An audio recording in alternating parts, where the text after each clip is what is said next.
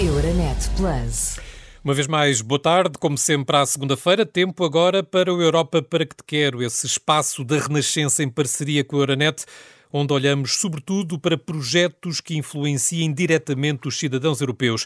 E esta semana olhamos para o Fundo Europeu de Ajustamento à Globalização, que já ajudou mais de 156 mil trabalhadores em 21 Estados-membros.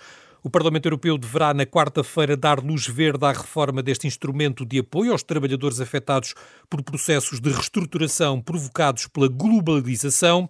Mudanças que deverão permitir que mais trabalhadores europeus recebam apoio financeiro, mas que vão incluir igualmente a reestruturação de empresas provocada pela pandemia. Pormenores com o correspondente da Renascença em Bruxelas, o jornalista Vasco Gandra. O Fundo Europeu de Ajustamento à Globalização foi criado em 2006 para apoiar trabalhadores que perderam o emprego na sequência de mudanças estruturais ocorridas no comércio mundial, por exemplo, após o encerramento de uma grande empresa ou a transferência da produção para um país fora da União Europeia. O fundo complementa assim os mecanismos nacionais, ajuda na procura de emprego, em cursos de formação e melhoria de competências ou na criação de uma empresa. No final do ano passado, os legisladores europeus alcançaram um acordo para rever os critérios de acesso a este fundo. São essas mudanças que deverão receber esta semana a luz verde dos eurodeputados. Graças às novas regras, os trabalhadores atingidos por processos de reestruturação de empresas provocados pela pandemia podem receber ajuda para encontrar novos empregos, assim como os trabalhadores afetados por processos de transição energética. O novo Fundo Europeu para a Globalização alarga também o universo de potenciais beneficiários, já que o principal critério para ativar este fundo será o despedimento de pelo menos 200 trabalhadores de uma empresa contra o atual limiar de 500 despedimentos. As medidas podem incluir ainda um investimento único de 22 mil euros para iniciar uma empresa ou medidas especiais como o designado Auxílio Creche para que os beneficiários tenham disponibilidade para participar em formações profissionais ou para procurar emprego. Em 14 anos, este fundo já mobilizou cerca de 640 milhões de euros, prestou apoio a mais de 156 mil trabalhadores na União Europeia, entre os quais mais de 4 mil em Portugal. Pensado para fazer face à globalização, agora a olhar também para a pandemia. A este Europa para que te quero junta-se agora ao seu habitual comentador, o jornalista Francisco Sárcio de Cabral. Francisco, boa, boa tarde. tarde. Este fundo já ajudou dezenas de milhares de trabalhadores na União Europeia atingidos pelas consequências da globalização.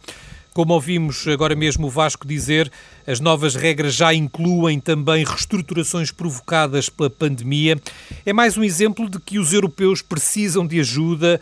Há um antes da pandemia e um depois da pandemia e até os projetos mais antigos começam a adaptar-se a esta nova realidade. É verdade, Celso, mas uh, o essencial é que a globalização trouxe coisas muito positivas, como por exemplo tirou centenas de milhões de asiáticos, de chineses nomeadamente, da miséria, mas também teve custos.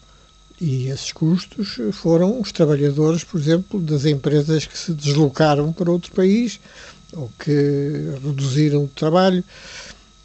Ora bem, eh, isto é, é importante e a pandemia eh, veio agravar.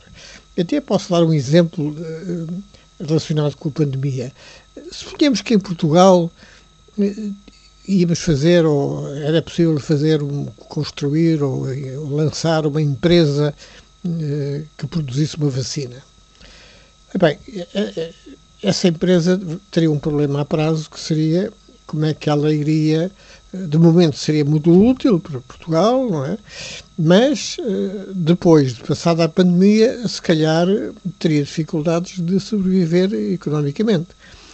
Mais importante do que isso é que a vacina incorpora dezenas, mas literalmente dezenas, já ouvi falar em 80, cerca de 80 eh, componentes diferentes, não é?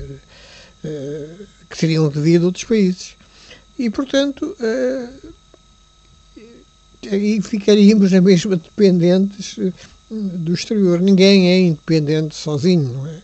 O que se trata é de fomentar a cooperação e a cooperação, tanto é no, no que se refere a expansão das empresas, como também a, a, a aliviar o, o, prejuízo que tiveram aqueles que são os, digamos, os sacrificados do progresso. Muito bem, aqui fica então o comentário de Francisco Sárcio de Cabral, um comentário que encerra este Europa para que te quero de hoje. Euronet Plus. Milano. Zagreb. Bruxelas. Sofia. Riga. Euronet Plus, a rede europeia de rádios para compreender melhor a Europa.